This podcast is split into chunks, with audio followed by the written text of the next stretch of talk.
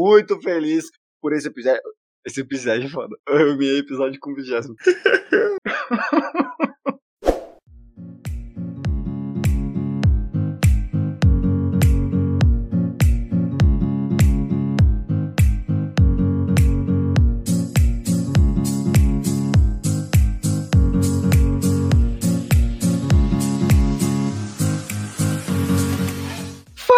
Fala, meus consagrados, sejam todos muito bem-vindos ao vigésimo episódio do Giro de Notícias do podcast Segue o Jogo.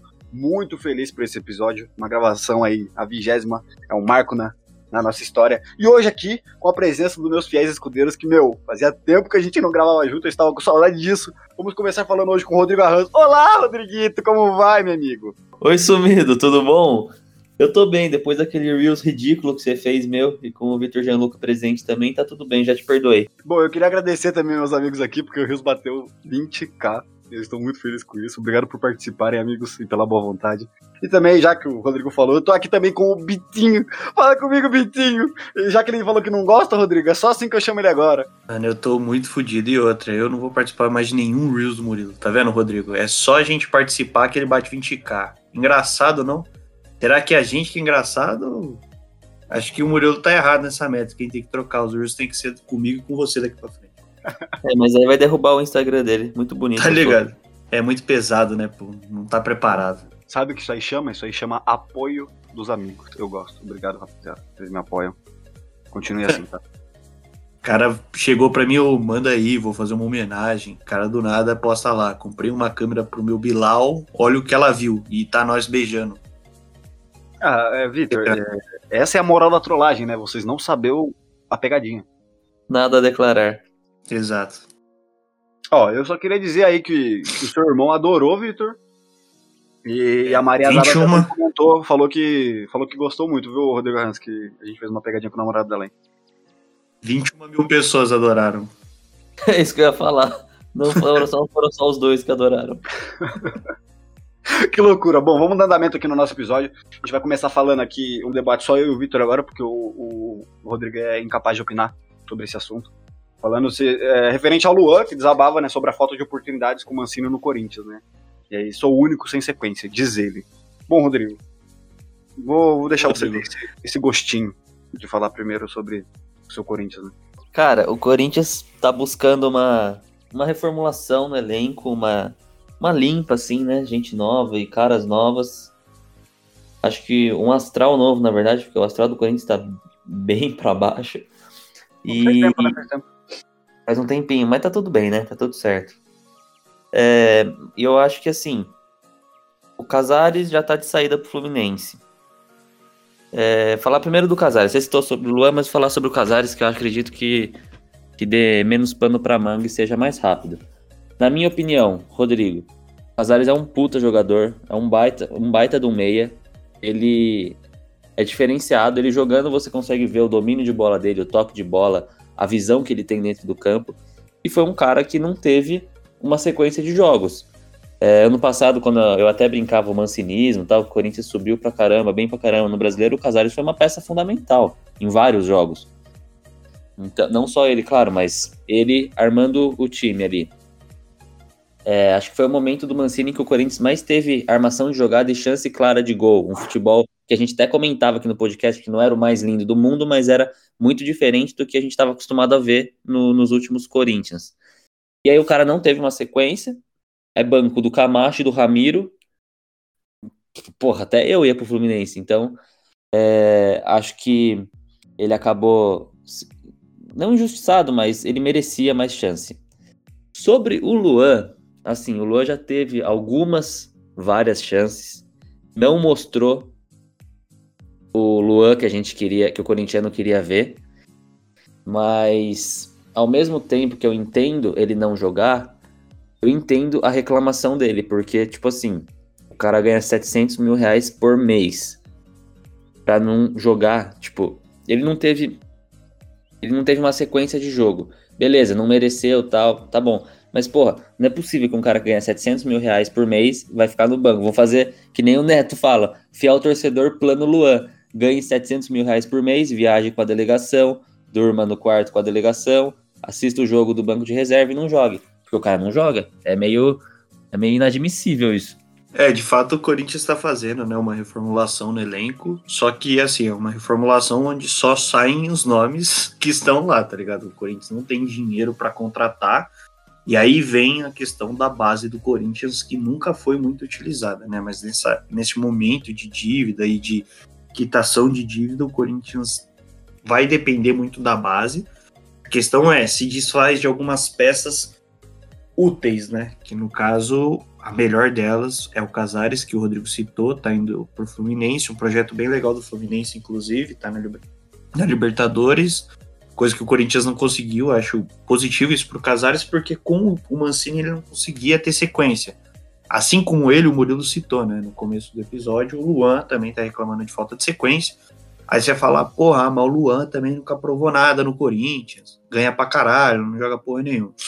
Mas, pô, o Luan também é um dos jogadores que a gente sabe que em outro time ele já entregou muito. E no Corinthians ele nunca teve oportunidade de fato de entregar muito porque ele não teve uma sequência muito grande. É que a paciência da torcida também é curta com o Luan. Mas a questão é, o Luan tá no time e tem a oportunidade de ser aproveitado. Ainda mais nesse momento que o Corinthians passa por dificuldades financeiras. É um dos caras que já fazem parte, já conhecem o ambiente. E que, mano, se não se não tá fazendo sentido ter o Luan, o Mancini precisa deixar isso bem claro e o Corinthians buscar se desfazer do Luan, até para secar a folha. A questão é, se desfaz do Casares, aí já se desfez do Jonathan Cafu, né, que o Mancini colocou na lista também de transferências, acabou saindo aí do Corinthians por empréstimo para o Cuiabá, também reclamou da falta de oportunidades, e talvez aí mais para frente se desfaça do Luan, e não vem ninguém, né, só usa a base. O elenco do Corinthians já é limitado, já é bem curto, e a temporada é muito complicada, o calendário, principalmente agora nesse começo de temporada, onde o Campeonato Paulista teve uma pausa, voltou, e agora a gente vai ter jogos dia sim, dia não. Corinthians já já também estreia pela Sul-Americana, então acho que a questão do Corinthians é bem preocupante, até porque também tem Copa do Brasil e Brasileirão esse ano, né? Então, sem dinheiro para contratar e se desfazendo aí de algumas peças, o Casares, por exemplo, não tem reposição nesse time aí. O Corinthians vai ter que buscar fora e um jogador do nível do Casares não é barato. Boa peça pro Fluminense que conseguiu de graça, né? Concordo com o Vitor. É, é o que ele falou. Um bom projeto do Fluminense. E se eu fosse o Casares, eu ia também, tá ligado? Banco aqui. Sem, aqui que eu digo no Corinthians. Sem oportunidade. O cara sabe da qualidade que ele tem, já mostrou a qualidade que ele tem. E ver os pés de rato jogando no lugar dele, Porra, ficou muito ainda. Agora eu quero ver o Corinthians ir atrás de um jogador do nível do Casares, que possa ajudar a equipe, como o Casares já mostrou que poderia ajudar e ajudou em alguns momentos, para repor isso. Ou se vai continuar colocando o Lucas Piton de meia. E desse meio-campo aí, mano, você tem Camacho, Gemerson, Otero, enfim, de todos os meias aí do Corinthians, eu acho que o Casares era o único que fazia sentido de fato renovar e manter no elenco. E o Corinthians, mano, se fez do cara, falta de oportunidade. E não é a primeira vez, né, que nem a gente citou. Teve o caso do Luan, o caso do Jonathan Cafu. Aí ele também, o Mancini também não utiliza muito a base. E o que eu tenho visto pouco é a torcida do Corinthians questionar o Mancini, tá ligado? Sempre falar, ah, ele tá com um elenco curto, ele pegou essa fase que o Corinthians tem que quitar dívida, esse tipo de coisa. Mas assim, essa questão de gestão de elenco, dos jogadores que não têm oportunidade, tudo isso passa muito pela mão do Mancini. E eu acho que poucos torcedores do Corinthians concordam com o fato de que o Casares não tem futebol para estar nesse time do Corinthians, principalmente nesse momento, que, porra, já tá bem complicado, né? E vai seguir ainda mais complicado porque perdeu o seu jogador mais criativo do setor de meio campo. Só um adendo, o Éder Aleixo, que trabalha na comissão técnica do Atlético Mineiro, para quem não conhece, Éder Aleixo foi um cracaço dos anos 70, 80, titular da seleção de 82, ele falou, já falou inúmeras vezes abertamente em entrevistas que o Casares é o melhor meia que ele viu passando lá no Galo, depois do Ronaldinho Gaúcho. Ele falou que foi o melhor cara que ele viu passando, o melhor articulador de jogada que ele viu passando no Galo. Então, um cara que jogou, o cara jogou, que entende de futebol, que o cara entende. Falar isso não é uh, não é qualquer um que vai falar o contrário, né? É porque eu não joguei lá, mano. Faz sentido, faz sentido. O Bibi conquistaria corações. Sem dúvida alguma. O carisma, né? Claro, TikToker hoje arrebenta no futebol. Você vê o time do Palmeiras. Eu, Vitor, com carisma e com a canela. Ah, sempre, né, Murilo? Inclusive, eu perdi a mim em 2013, quando nós estávamos na sexta série. Na mesma sala, você bateu em mim e até hoje. Me perdoe, amigo. Foi pedido do professor. É, é. Tudo bem. Bom, rapaziada, falando em questão também de elenco, parece que o, o Fluminense ele também tá correndo contra o tempo, né? Pra poder regularizar os últimos reforços e fechar a lista pra Libertadores. O que vocês têm pra proferir sobre esse assunto? Começa o Rodrigo ou começa eu? Você que manda, meu patrão! É você, eu comecei a outra. Tá, demorou. Gentil da parte de Rodrigo Arranz, não é mesmo? Que cavalheiro. Ah, cara, por isso que ele namora e a gente tá solteiro, né? É verdade, é verdade.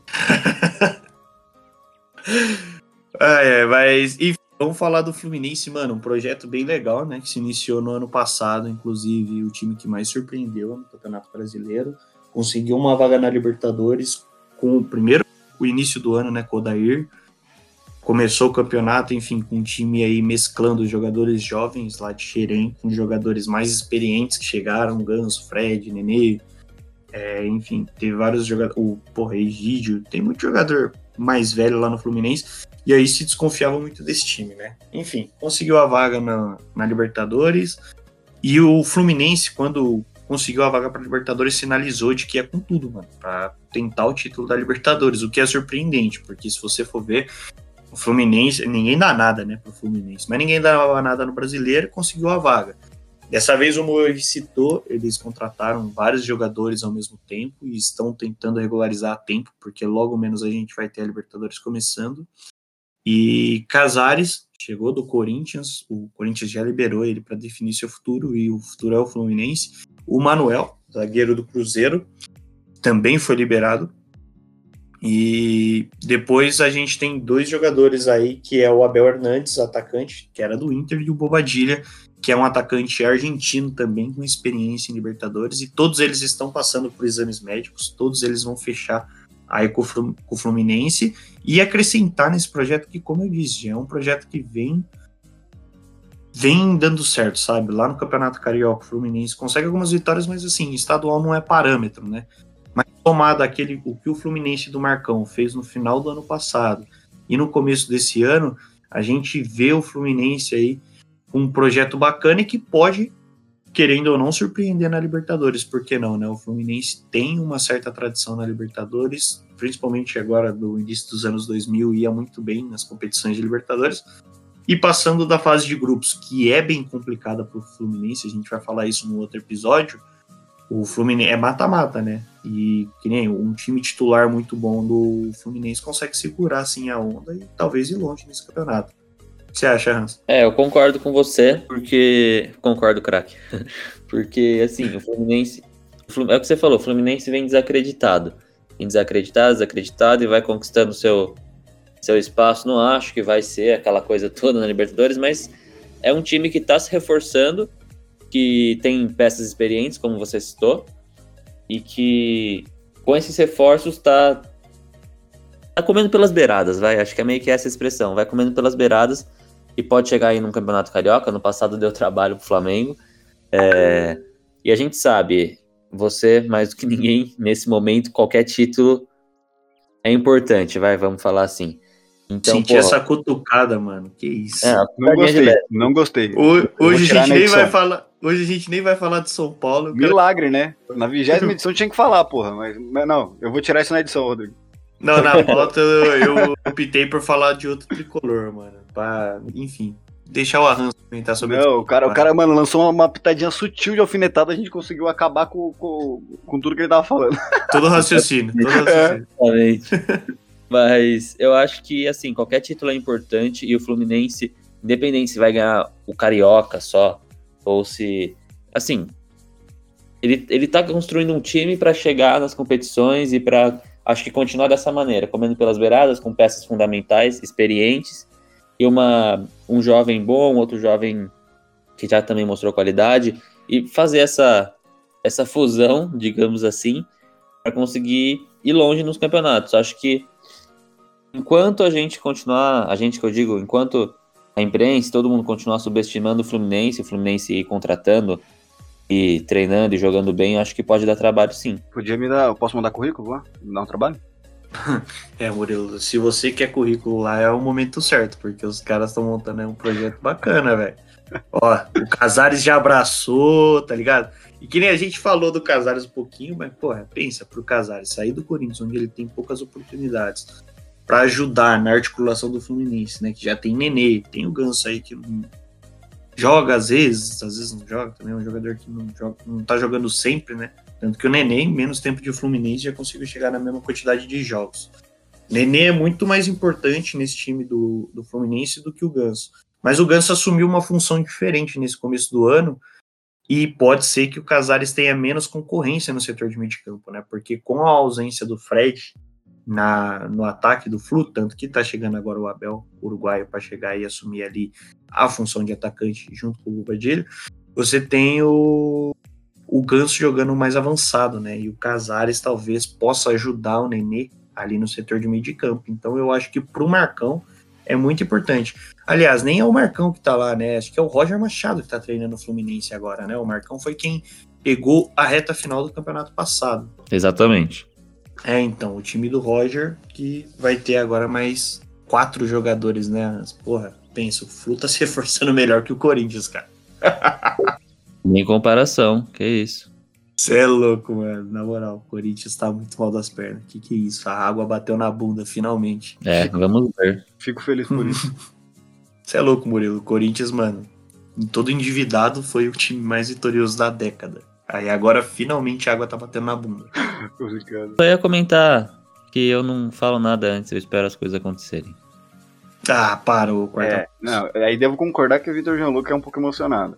Não, quarta força, vai ganhar nada, Tia. Vai ganhar nada. VG, VG se emociona às vezes. Foi o áudio Vai- da classificação pra semifinal da Copa do Brasil.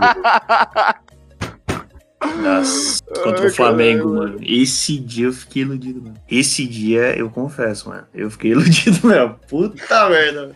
Eliminou o Flamengo, moleque. Quatro jogos contra o Flamengo. Aliás, ali tinham sido acho que três, né? Tinha o primeiro turno do brasileiro e os dois da Copa do Brasil. O quarto foi a última rodada do brasileiro. Puta merda, ganhamos três contra o Flamengo, o melhor time do Brasil. Eu falei, meu pai, segura, a Copa do Brasil brasileira é nossa. tá bom. Zicou, zicou, zicou. É, Silvão, tentou me criticar. Bom, meus amigos, falando agora em relação ao Palmeiras de Júlia Cunha, eu gosto muito de falar do Palmeiras quando a Júlia não tá. Porque Nossa, parece, excelente. Assim a gente consegue argumentar de verdade. é, parece que parece que flui, né? É, uma fita, né? Porra. Bom, é, entrevista recente, né? O Dudu disse que não descartou o retorno ao Palmeiras no meio do ano. Ele, ele disse que gostaria de permanecer no Catar, mas que ele podia ser reintegrado no Verdão aí da nossa querida Júlia Cunha, né? É, já que a Júlia não tá pra eu dar prioridade pra ela começar esse assunto, vamos falar do segundo cara mais palmeirense do, do grupo, que é o Vitor. Beleza. Caralho.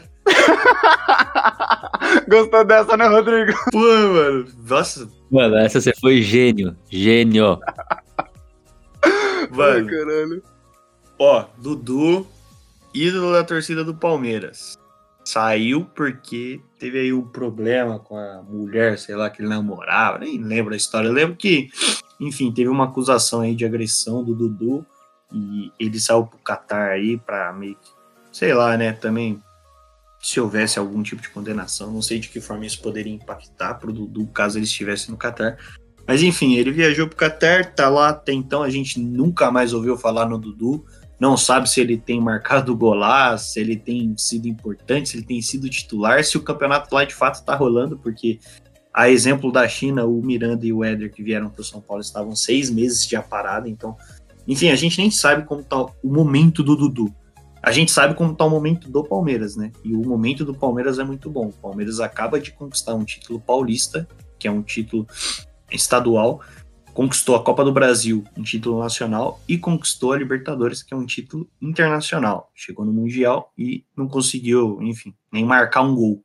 Mas, é, fora isso, gente, como eu disse, a gente sabe como está o momento do Palmeiras, mas não sabe como está o momento do Dudu. O Dudu é ídolo, incontestável. Acho que qualquer torcedor do Palmeiras quer ver o Dudu de volta no Palmeiras, porque, porra, esse time do Palmeiras já é muito bom sem o Dudu.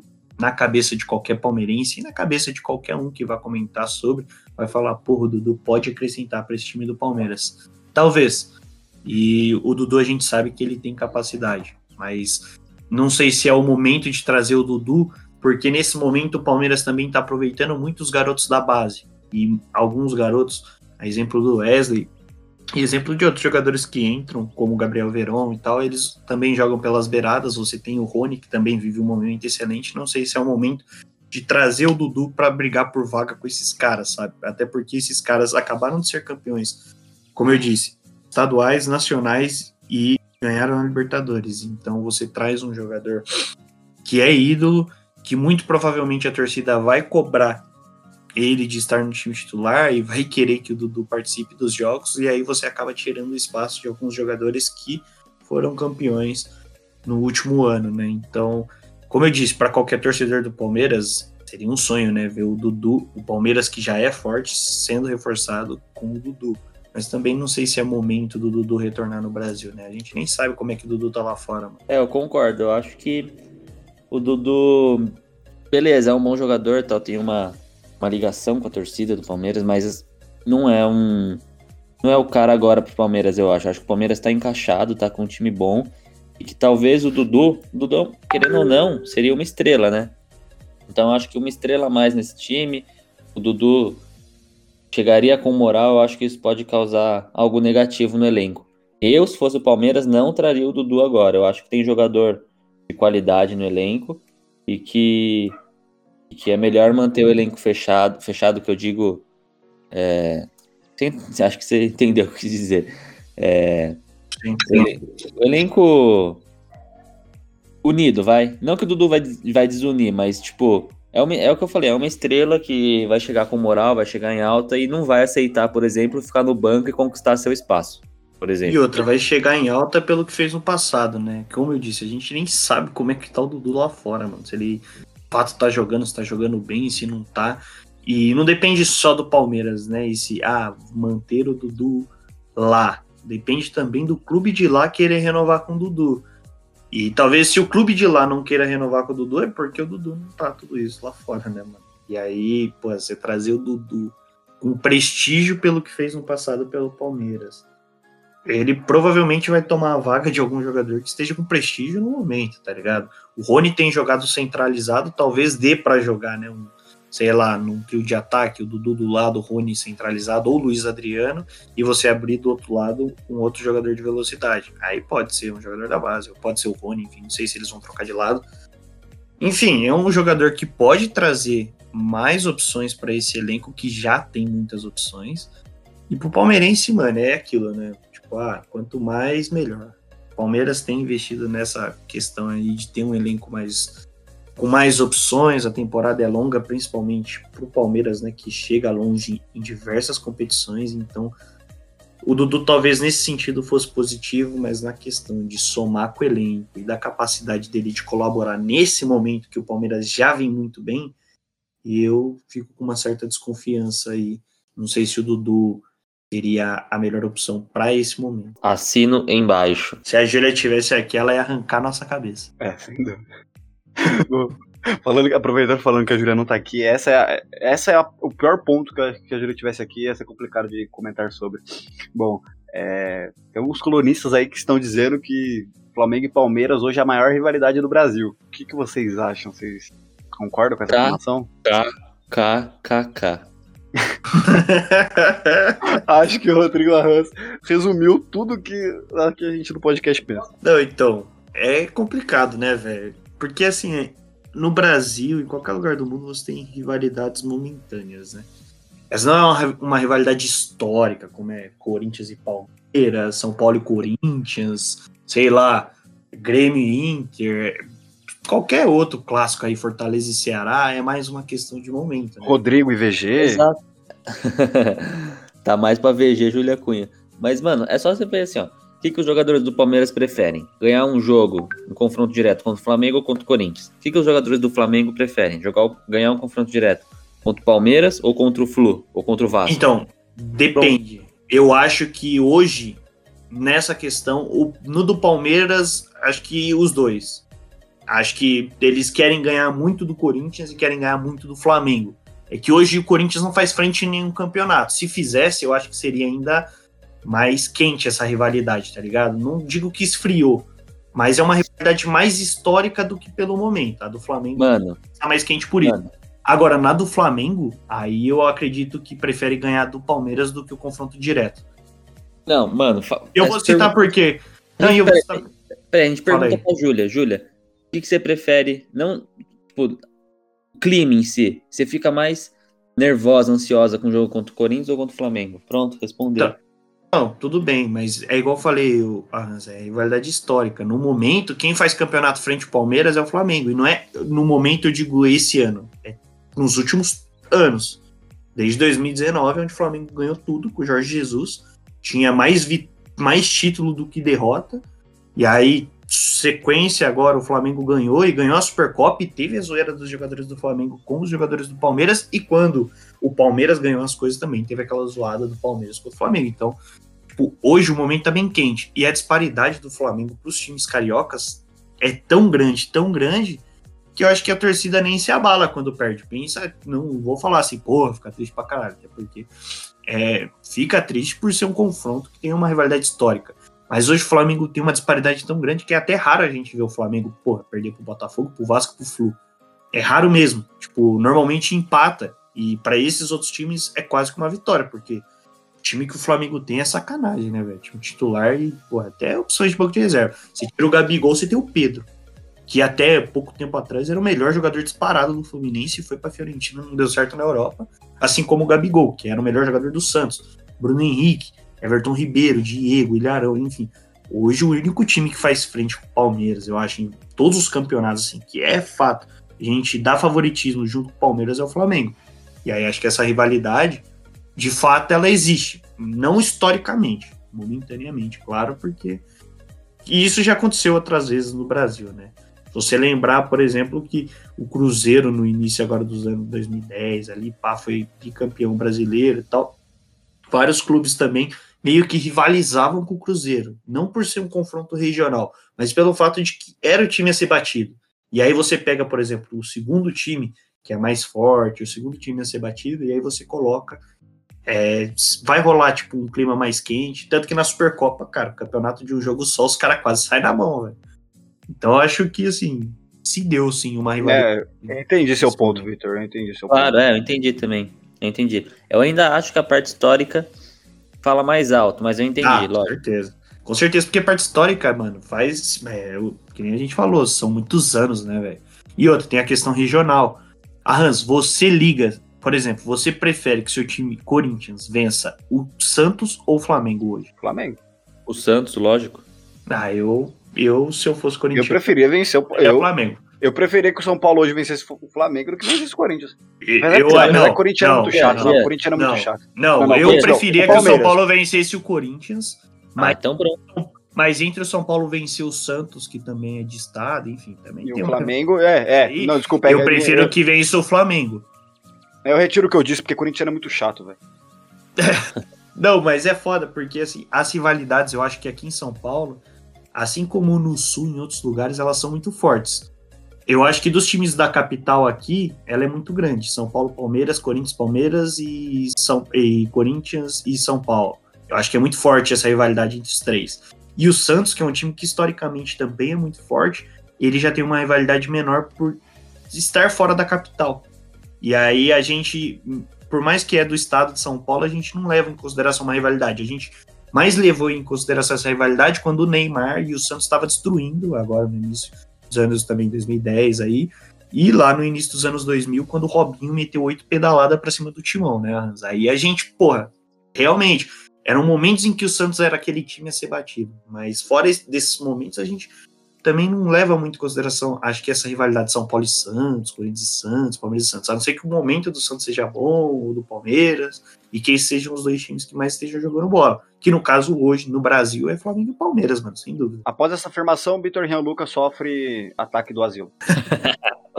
Mano, o bingo ficou maluco, todo mundo puto comigo porque eu falei rivalidade com o Santos. Santos, Respeita- mano, é time Respeita os vovô da vila. Mano, eu adoro o Santos. Santos pra- Se eu não fosse São Paulo, eu acho que eu seria Santista, quase. É que ele, é que ele já é palmeirense também, Rafa. Ah, beleza. É, não. É, pra ele é fácil falar. 10 times, caralho. Bom. Mais alguma coisa a acrescentar, meus senhores? Mano, eu acho legal a gente citar aqui. O Flamengo ganhou tanto título nos últimos tempos, nos últimos anos aí. De 12 ganhou 8. E aí compararam com a hegemonia do São Paulo dos anos 90 do Tele Santana, que de 14 ganhou 9. Só que assim, o São Paulo daquela época ganhou duas Libertadores, dois Mundiais, um brasileiro e um paulista. Você é louco, ah, né, pai? Pelo amor, tem que ser comparado, tem que ser comparado com, com o maior do Brasil mesmo, né? Então, aí criaram essa hegemonia. Mas, é, criaram essa questão aí. Será que o Flamengo é próximo ao São Paulo de Tele? Enfim, vamos deixar essa questão para ser respondida nos stories da página do podcast Segue o Jogo. Acho legal a gente fazer lá um post é, perguntando pro pessoal e a gente trazer o resultado da pesquisa no próximo episódio. O que vocês acham? Show de bola, show de bola. Da hora quando você faz um conteúdo intermídio assim, Vitor Janduca. É, ah, você tá ligado. Aprendi Cara, na faculdade. Vou te ensinar agora. Chupa! É o. É... após essa. Após o cara essa... teve um ataque, viado. após essa epifania. É, queria, gostaria de agradecer ao nosso querido amigo Rodrigo Arrans, que disponibilizou o tempo do seu almoço para gravar conosco. Obrigado pelo comprometimento de Tamo junto, Mu. Tamo junto. Valeu, Jean. Valeu, amor. Sempre um Valeu, prazer. Vigésimo giro de notícia. Vamos para cima. É, nós e boa. Se e a Júlia tivesse esse comprometimento, a gente ia longe. Nossa. Ops. Ops. Farpas. Farpas, podcast. podcast segue o jogo, abalado, estruturas após farpas. Bom, Vitor, queria agradecer também a sua presença aí, meu querido amigo. Tá ligado? É, Bruno, tá ligado, né, moleque? Nós é pilar desse time aqui, velho. Experiente da casa, a gente sempre tá aí quando pode. É nóis. E bom, para terminar esse, esse episódio, eu vou terminar com uma frase pra Jura não achar que eu não gosto de gravar com ela. Jura, eu vou te representar nessa fala aqui, que eu tenho certeza que esse argumento você utilizaria para falar nesse último debate. Respeito campeão da América. Valeu, rapaziada. Beijos e fomos. Segue o jogo.